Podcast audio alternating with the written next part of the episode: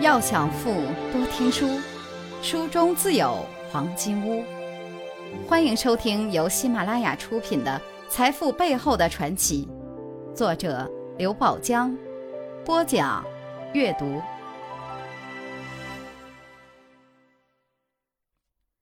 第五课，他们都曾经哭过。第三节，兄弟们，再也不用靠方便面度日了。大学毕业后，徐广斌以优异的成绩被分配到中国兵器工业总公司工作。即使在今天，这也是一份不可多得的工作。但2003年，他却放弃了那个已经升级为金饭碗的铁饭碗。当时他已跻身公司的高层之列。他毅然辞职，创立了一间名为蓝芒科技的公司。说是公司，其实还不如一些大的工作室。尽管如此，置办完办公设备和日常用品后，他的卡上只剩了三千元。他把三千元钱全部取出，换成一元硬币，然后放进一个硕大的存钱罐里。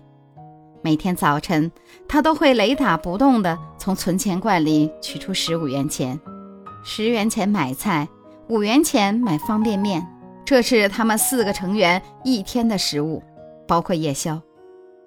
尽管如此，他们的创业激情却始终高昂，加班至凌晨一两点、三四点再平常不过。一天晚上，大家又一次加班到半夜，肚子咕咕直叫。但水烧开后，他才发现，方便面只有三包了。面很快煮好，他把三碗面端到同事们面前，故意中气十足地说：“兄弟们辛苦了，赶快吃吧，我到厨房里吃。”实际上，他在厨房里只喝了一碗面汤。就这样，公司硬是撑了下去。半年后，公司开始盈利，但为了更好的发展，他们每天十五元的伙食标准始终未变。直到又过去一年，公司业务翻了十番，他才在一天晚上突然宣布：“兄弟们，公司总资产已超过一百万元，大家再也不用靠吃方便面度日了。”几个人放下手中的方便面，顿时哭成一团。财富箴言：想找死去创业，死不了。会特别好。